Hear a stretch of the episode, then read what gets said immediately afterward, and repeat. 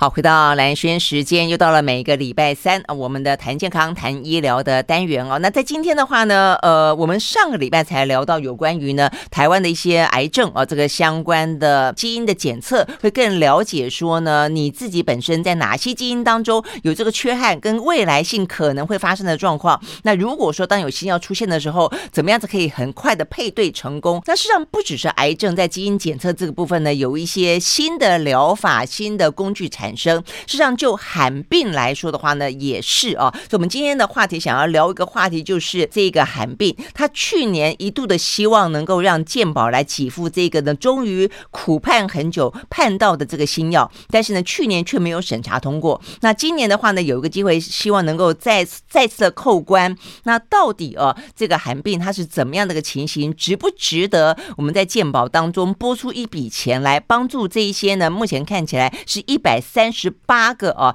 台湾呢罹患了这个罕罕病的这些病友们呢，好，所以我们今天呢在线线上啊，这个邀请到的就是一位呢，就是这个罕病的协会的会长，一位的话呢是在这个罕病过程当中，呃，做了相当多的研究，也帮助他们做一些临床的实验。他是一个呃台大的医师哦，所以我们先介绍的是台大医师，他是呢台大医院的神经部的主治医师谢松苍医师啊，谢医师早安。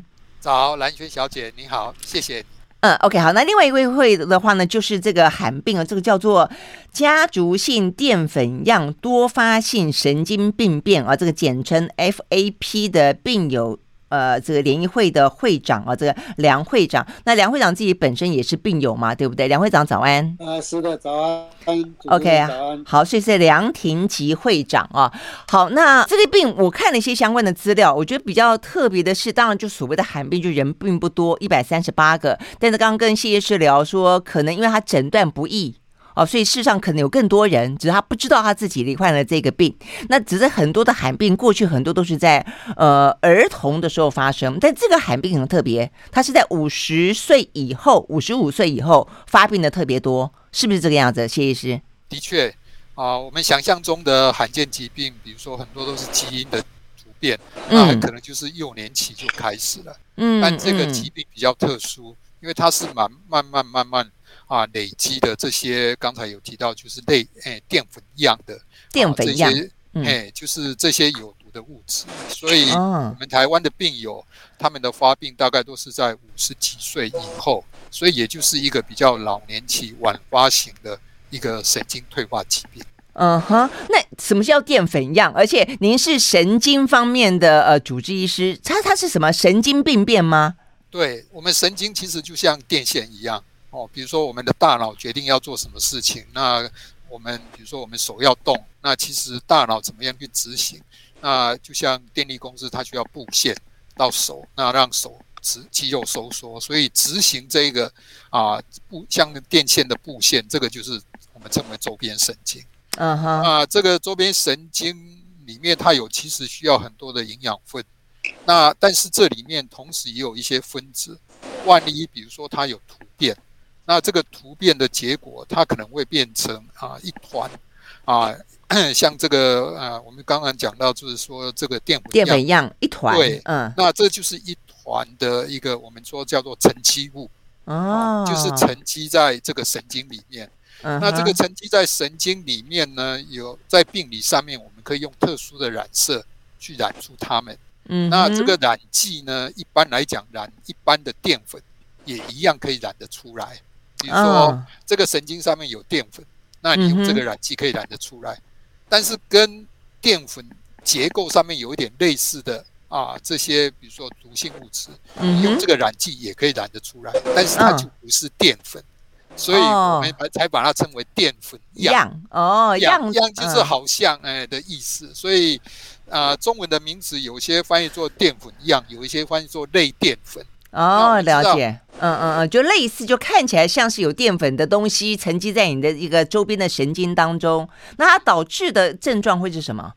那因为我们知道这个神经它需要传导这些资讯，所以可我们可以想象这一条神经里面如果充斥的这些毒性物质，实际上这个神经它的传啊这些电气讯号其实就传不下去了。嗯，那同时这些。啊，毒性的物质如果继续累积的话，那这一条神经到最后也会毁坏。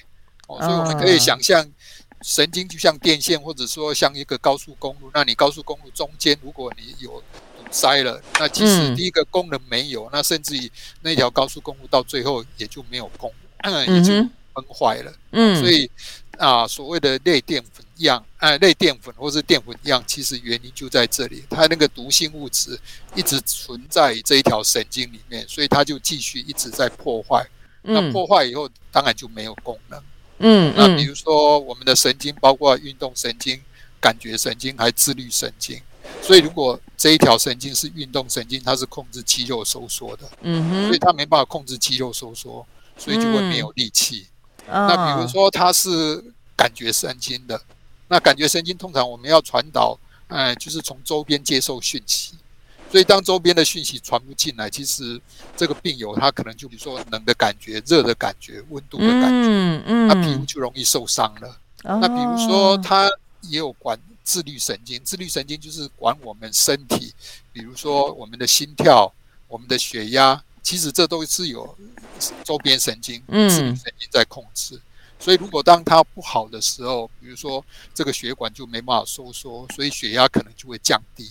所以，所以这个类淀粉或是淀粉样，它所造成的这个周边神经其实是全面性的。嗯，只是只是看它哪一个部分受伤比较多，它可能反映出来的症状就那方面比较多。是没错，没错。哦，OK，好，那我说我看这个资料，就第一个，他家族其实代表说他通常是基因，所以有一个病友出来，他可能一家子人都有这方面的疾病的可能性是很高的。再一个，就是他的死亡从发生之后，他的呃病程进展的是非常的快的，对不对？是的啊、呃，主持人讲的没有错，因为它是一个基因，所以基因它的突变，那这一种突变称为自体显性。所谓自体显性，就是因为我们每个人都有两条染色体，嗯，那一条是从爸爸来的，一条是从妈妈来的。那自体显性的意思就是这两条染色体，只要其中有一条染色体。是出了问题，它就会出现症状。嗯哼，那如果是自体隐性，就是一定要两条染色体都有问题才会有症状。所以自体 隐性的时候，它其实家对家族的影响还不至于那么大。但自体显性的话，因为只要有一条染色体，那所以在这里面家族成员会得病的机会大概就二分之二分之一。嗯哼，那相对自体显。自体隐性当然就更少，因为自体隐隐性的话大概是四分之一。嗯哼，所以所以这个病大概有一个家族，如果有一个成员有，大概对整个家族影响就蛮大的。嗯，那第二个啊，主持人您刚才提到的，其实就是他这个病就是慢慢累积。我们说他的这些类电毒毒性物质是慢慢累积，但是它累积到一个临界点，嗯，那个整个功能的。崩坏就非常的快，嗯，那所以大部分到五啊五十几岁、六十岁，通常一旦开始出现症状，我们啊根据我们自己的研究，大概两年到五年内，他大概就必须可能要完全坐轮椅，或是完全卧床。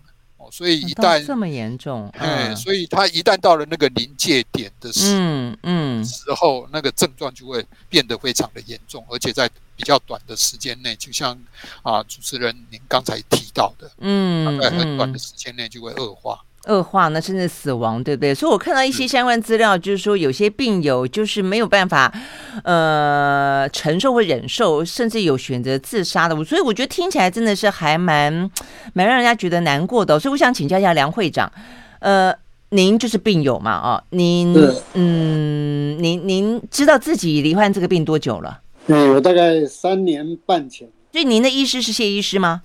不是，我也是一样，台大哦，OK，新竹分院的医师，OK，呃，我为什么会诊断出来是蛮幸运的，因为上面一个姐姐刚好这个病在台大诊诊疗诊断出来了，结果他诊断出来没有多久就过世，他一过世那一他过世那一天，我刚好在菲律宾旅游，哎，回来的时候我没有办法拉行李，一直喘，嗯哼，因为回来回来回来我就在新竹检查。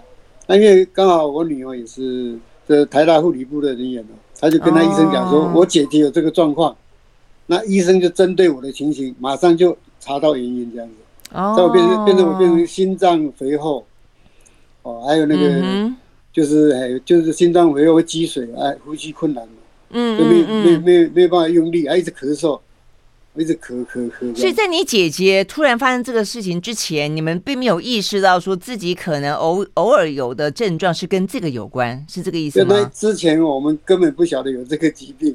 嗯嗯，我姐姐发病五年就过世了，她也是跟我一样心脏的问题。心脏，她儿子，她儿子本身在马街医生，也是医生。儿子用他的资源跟他检查检查检查很多，但是最后。到台大去才检查出来是这个问题。嗯嗯嗯，所以这个病有一个很大的问题在于说，你你要去确诊，知道是属于这个寒病，其实过程当中就已经流浪很久了，就是了。对对，可能你可能会去看好几科啊，比如我脚痛啊，我我肚子不好啊，我心脏不好，每一科去看。啊，看这个可能可能说这个医生看不好，又另外一个医生看，另外一个医院看，哦，甚至有的时候啊，坊间的啊问神问鬼。我们拿中药之类都有可能，我们这些病友都都有这个情形这样子。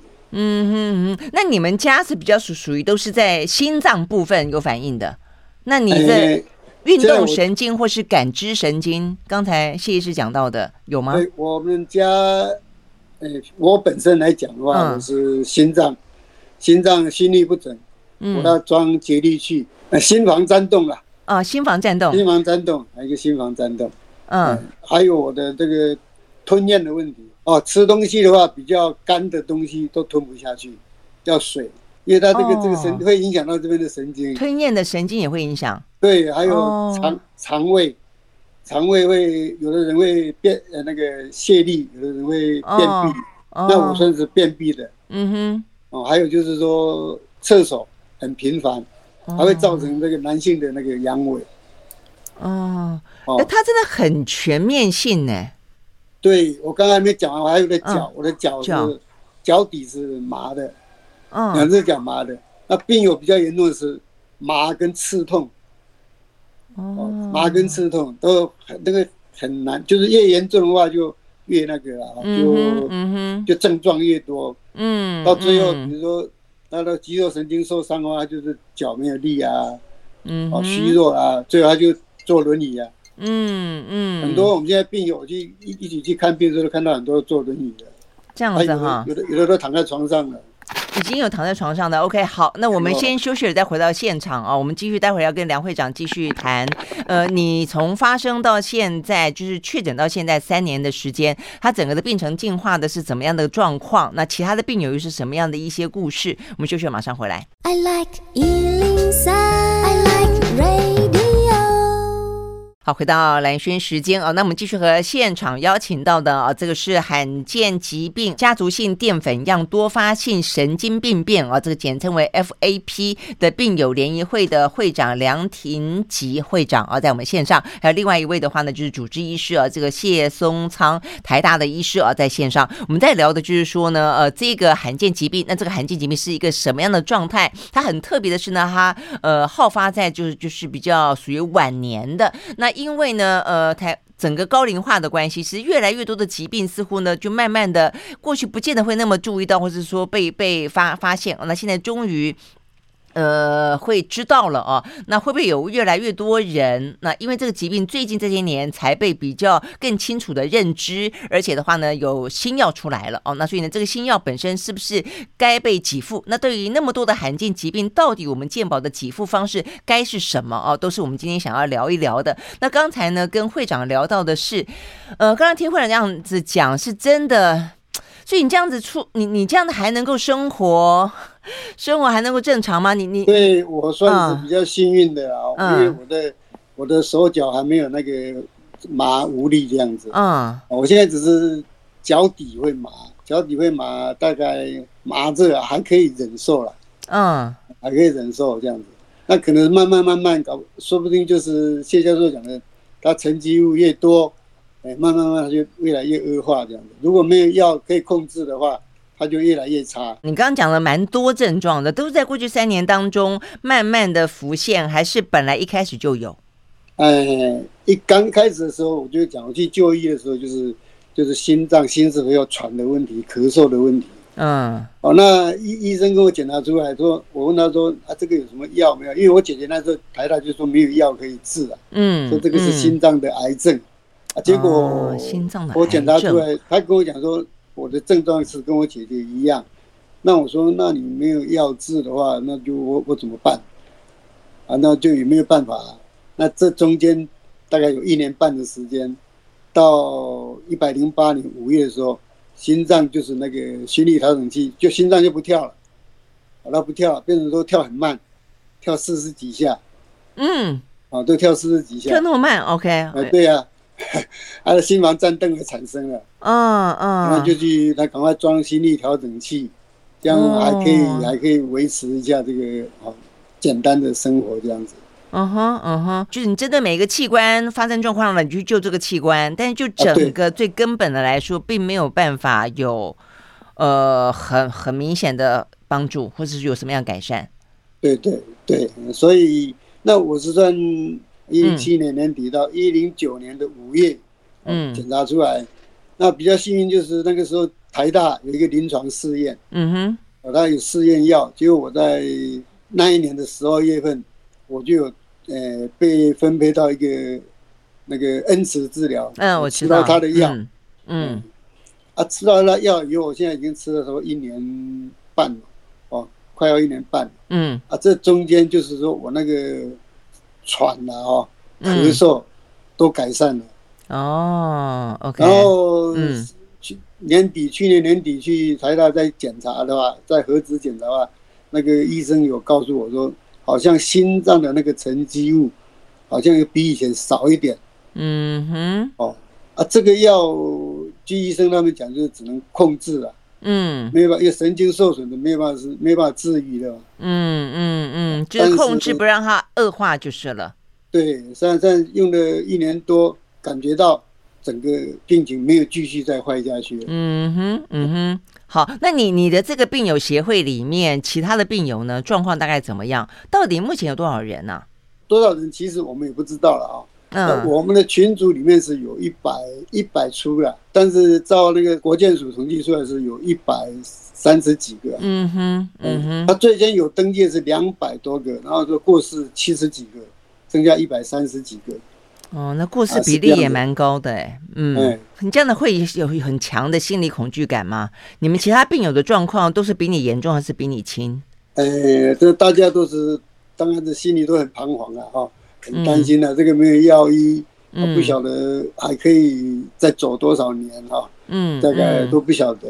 那病友很多啊，有些都很消沉啊，跟坐轮椅的啊，那个都很消沉，说他不会好怎么办？嗯，那我们病友就成立这个会。还有这个群组是大家互相鼓励，嗯，同样这个病，嗯、大家互相鼓励，把这个难关给他度过，嗯哼。但是需要度过这个难关，当然是最需要有药来可以治这样。那你刚刚讲那个恩慈疗法的话，呃，有多少人跟你一样幸运参加了这个计划，用可以用药？我知道，我知道台大这个计划，它有临床试验计划，好像有十几位了哈。那只有十几位，嗯，跟我。临床计划跟恩慈计划不一样，恩慈疗法又另外又有差不多，我记得他跟我讲是十二位。哦，这样子，嗯嗯，OK，好，所以呢，呃，这边要请到谢谢医师，是这个就是您在主持的计划吗？还是是另外正在进行中的？哎，我我想应该是这样子哦，就是说，嗯，包括这个临床试验计划，还有恩慈疗法，那基本上应该都是台大同仁，嗯，那我们一起一起这些。嗯跟国外的药厂去争取，嗯，那因为就像刚才梁会长提到的，其实对这么多年我们照顾这些病友，其实有时候我们蛮感伤的。然后就是说我们一直看着，其实他们就是慢慢慢慢逐步退化，那甚至有一段时间很可能还退化的很快，所以我们就尽量去争取。啊，如果嗯有一些在美国药物食品管制局，他们也已经同意的药物，那如果我们可以用。啊，不同的管道让它可以进到台湾，那可以帮忙病人。那我觉得至少某一个程度，就像刚才梁会长讲到的，那至少它可以维持在某一个程度，不要继续恶化。嗯，因为因为目前的确对这个药这个疾病来讲啊，比较棘手的就是嗯，两个事情，一个事情就是它这个毒性物质，那可能一直在破坏。嗯、那这个破坏，当然我们现在第一步就是尽量减少它破坏。那当然，另外一步就是这些破坏的有没有药物可以去重建？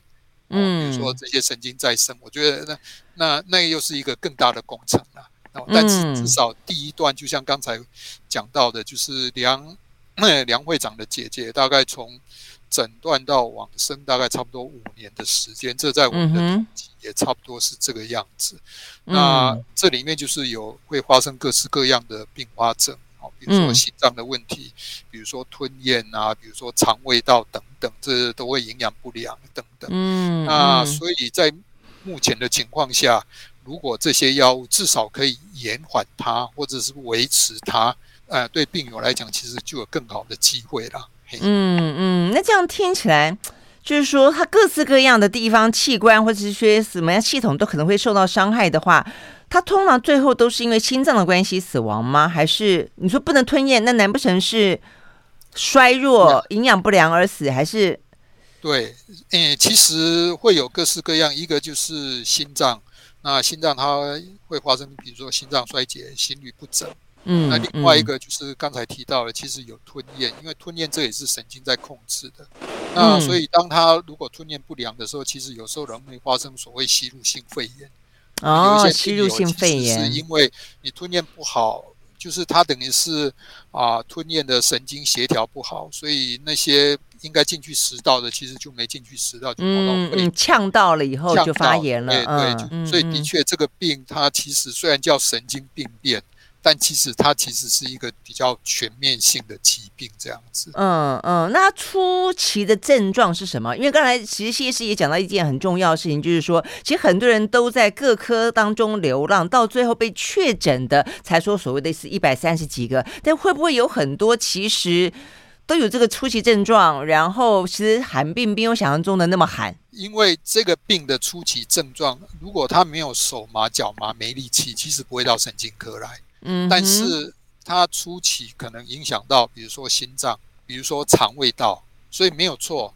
我们台大自己的统计就发现，从病人开始有症状到台大医院来确诊，平均是二到四年的期时间。二到四年，因为就像刚才梁会长讲的，你说他可能会拉肚子，所以他可能看肠胃科的医师。对呀，对，但是肠胃科因为。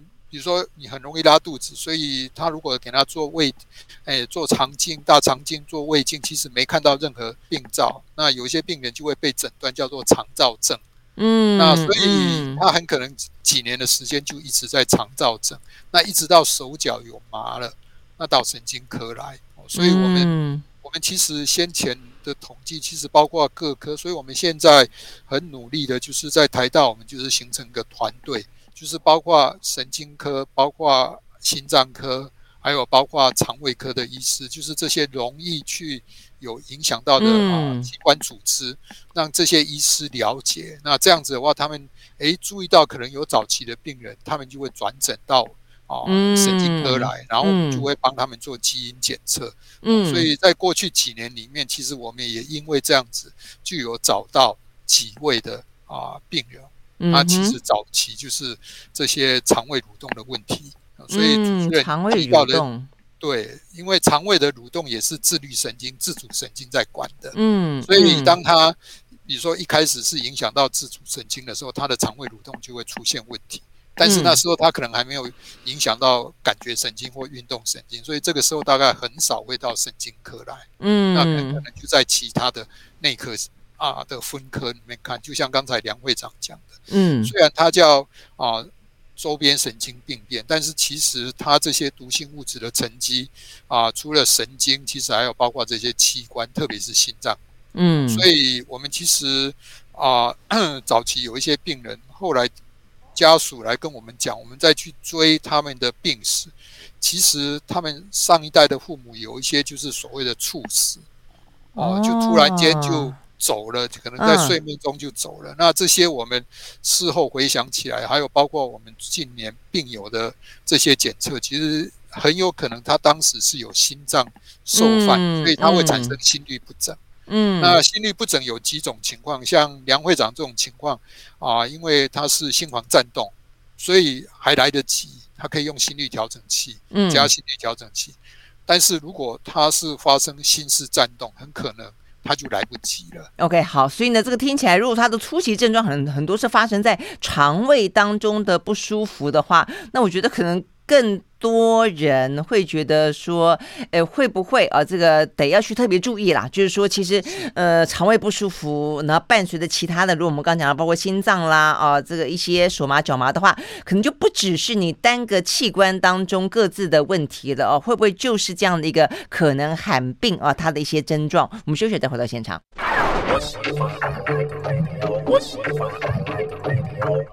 好，回到蓝轩时间，就是和线上邀请到的一位呢，是台大医院的神经部的主治医师啊，这个谢松苍医师；一位呢是家族性淀粉样。多发性神经病变啊，这个简称 FAP 的病友联谊会的会长啊，这个梁廷吉会长，他本身也是病友哦。所以，我们刚刚讲到这个罕见疾病，其实他是不是真的这么的罕见？因为，因为一开始他所呃出发的症状，其实很难去马上的被辨识出来。那所以呃，可能你会忽略。那再一个就是说呢，嗯，这个你也不晓得会真正要到神经科去，让他确实让你知道说你是罹患了这个病啊。所以这样。听起来的话，呃，是不是有更多的人，不只是一百三十几个人罹患这样的一个所谓的罕见疾病？所以我想请教谢医师，就是在国际之间，应该也有这种疾病嘛，哈。然后他呃有没有被统计过，说他到底可能几率有多高？哦，因为这个病要做一个基因检测，嗯，那如果没有想到，其实是不会去做那个基因检测。嗯，那如果没有做基因检测，就永远不能诊断，你就不知道你是这个病而怎么样的，对不对？对对，那。这个罕见疾病在不同的国家，他们有不同的定义了哈。就是说，那一般来讲，他是认为在整个族群里面，如果每一万人里面有一个或者少于一个，那这样子就会归到罕见疾病。嗯嗯。所以，比如说像台湾啊，政府我们的定义是一万人啊。嗯哼。那但是这个病其实在国际间虽然也一样是罕病。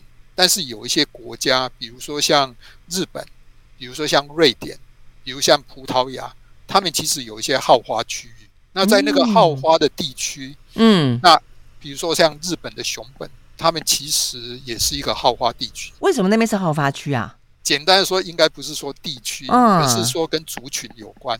因为这个疾病它既然是一个基因的突变，那有一些突变点，可能也许。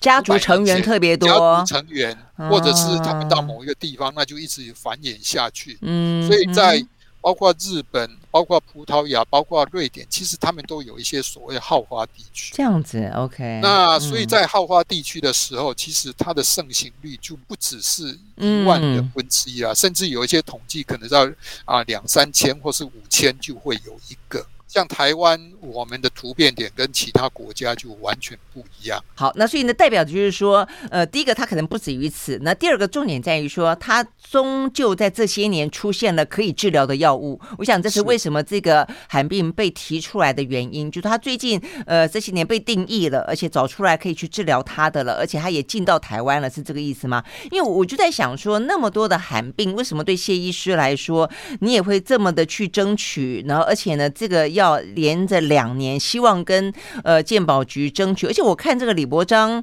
呃署长，他也觉得如如果政府的预算可以的话，其实他也觉得可以去帮助这群人。所以你的想法是什么？罕病的药其实都很贵，对不对？所以到底应该就这个就那个，该分给这个分给那个，该怎么分呢？因为它叫罕病，所以其实每一个国家都有所谓的罕病法。那这些罕病法就是想办法去保障这些罕病病人的权益。那也同时，因为既然它是罕病，市场其实不大，所以药厂研发的动机也不高。嗯，所以也因为这样子，所以这些罕病的药物都会蛮高价的，应该是这样说了。不是所有的罕见疾病目前都有治疗，但是少数的罕见疾病这几年因为科技的研发，所以他们开始有药物可以治疗。嗯，那当然这治疗到可能都不是很多的病人。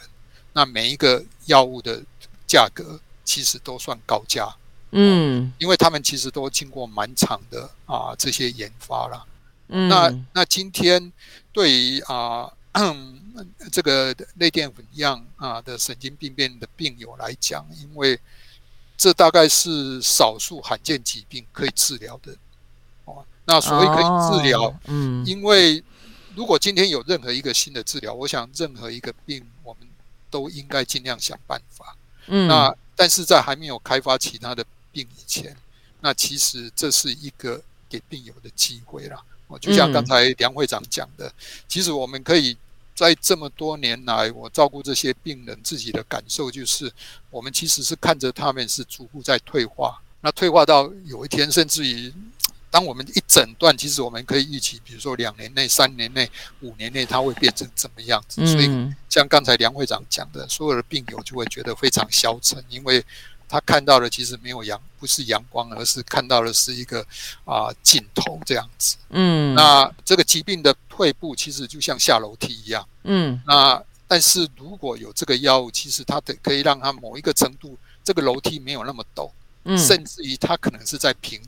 平地上面继续走，嗯嗯，那这样子其实对病友还有包括他的家属，嗯，其实都是很重要的。就像刚才啊，梁会长目前他还可以自己照顾自己，嗯，但是如果像其他的病友，他可能行动不便的时候，嗯。他到最后其实都还需要家里有另外一个人来照顾。对啊，所以他可能是一整个家庭的对，没错，问题了。嗯，对，主持人讲到的，嗯，所以其实如果从这个角度来讲，是一个家庭的照顾的话，我们可以想象对这个社会的负担，还有它失掉的生产力是有多大。那所以这样子对比这个药物的啊价位来讲，也许这里面可以有一个平衡的想法。当然，每一个罕见疾病都非常的重要，然后一。啊，价格也都非常的高，然后所以我觉得对政府来讲，可以有一套的机制，那怎么样去平衡，包括药物的价格，没错，还有这些病友他们可以得到的照顾。嗯嗯嗯，OK 好，我们在讲的这个有关于这个 FAP 啊，这个罕病它的呃一个可能的新药的价格，我看过这个相关的报道，一个讲到的是几乎几乎一年是呃一百多万元这样子的一个药费啊，由健保去支付。看到这个相关讯息之后，我刚好碰到另外一位台大的医生李建章医师，我曾经跟他聊过这个，我心里面觉得的一些想要帮助，但是又存在的困扰，就是说到底有没有一个机制哦？就刚才这个呃谢医师讲的机制。他说，在英国世上有一种评估的呃这个公式，如果你评估这个健保给付，你可以帮助这个病人得到一年有品质的生活的话，他们就会愿意去给付这样的一个呃健保的用药。那台湾有没有这样的一个机制呢？我们休息再回来。I like 好，回到兰轩时间，继续和线上我们邀请到的这个梁廷吉会长啊，他是 FAP 的呃这个病友，一位的话呢是台大的医生谢医师啊。所以，我们刚刚聊到这个药物的给付啊，他到底我觉得他应该要有一个标准了啊。目前我不晓得这个呃梁会长，你们的病友听到他们对这个药，有人尝试自己去用自费的方法去去使用吗？嗯，我知道好像没有，因为这个药太贵。买不起，一年只要一一千万啊！一千万，哎，一百万的话，可能人家会自己会去买，嗯哼，还还可以还可以拼一下，一千万的话就很难拼了。哦，所以我看到那个资料，百万可能还是一个不是真正实际的数字，是一千万呐、啊。对，就是刚这个外面的那国外的那个评估啦，嗯、他们的、哦、他们的价格啊，至于我们。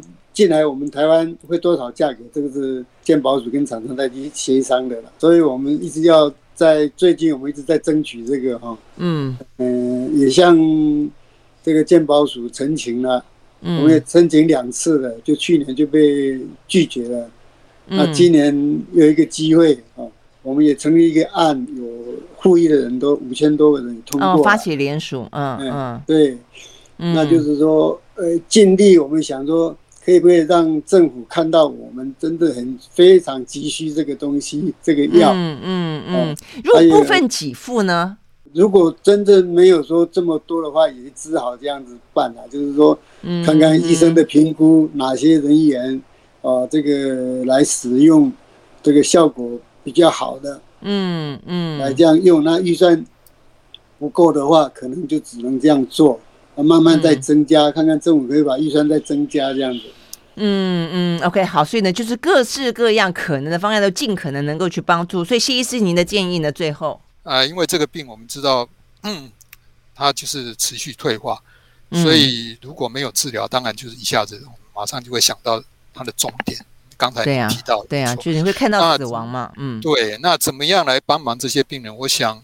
比较重要，其实我我倒是想，不只是来考虑这个罕见疾病，而是还有其他的罕见疾病，可能都是需要用高价药物。嗯、那这个大概是需要有一个机制，有一个公式。就像刚才李建章教授讲的，嗯、哦，就是说在这样子的啊 价价位下面，那怎么样可以改善这个多少的生活品质？那我这样，这这是一个综合性的考量。嗯，那第二点当然就是。因为终究我们的啊健保资源是有限的，对，那是不是有啊共同的啊这个负担机制？就像刚才主持人有提到的，比如说可以进入商业保险，或是啊 啊自己给付某一、嗯、某一个部分某部分的负担、嗯、哦，这是一个。那第三个当然就是因为这个疾病的临床试验，其实在不同的级别，也就是不同的严重程度。它可能得到的效果可能是不太一样，所以你这里面其实是可以去精算，在哪一个时间点，如果这个病友可以开始治疗，其实他得到的觉得成本效益是最高的。那也许在经费有限的情况下，可以从这一个啊这一群的病友。优先开始使用。OK，好，非常谢谢梁会长跟谢医师。我们今天连续两集哦，都讨论到上次讨论到的是癌友跟癌症的新药。我觉得其实有一个蛮大的问题哦，我觉得提出来呢，也希望就是大家，包括政府，包括呃各个方面，就共同去思考，就是说，呃，我们现在的健保其实就像刚才呃这个谢医师讲到，就是它资源有限，所以呢，现在慢慢慢慢，大家似乎呢已经越来越清楚，或者说一个方向，就保大不保小，保重。不保清啊，否则的话，你去摊开我们的健保预算里面看，花在什么流感啦、什么感冒药啦、哦，这个胃痛胃药啦，其实也是花了很不少。啊，但是这是不是我们觉得我们健保应该要去照顾的，或者我们的健保应该要去照顾一些呢？呃，更重症的、更大病的，然后更对于一个家庭、一个个人的生命跟整个的经济的支撑产生冲严重冲击的，这才是我们真的应该要去照顾的这个呃族群。那如果是的话，他是不是应该要有更清楚的呃机制啊、去做任何的呃这些方面的定义啊？跟因此接下来这个后续的，我想这都是我们呃连续上次讲到的是。是癌症啊，现在讲到的是一些重大罕病啊，呃，OK，所以今天非常谢谢这个梁会长跟谢医师来跟我们讨论这个话题，也希望真的是能够有帮助，谢谢，谢谢两位，谢谢，谢谢主持人，也谢谢梁会长，嗯，嗯，OK，谢谢，保重，好，拜拜，谢谢，拜拜，拜拜，谢谢，拜拜。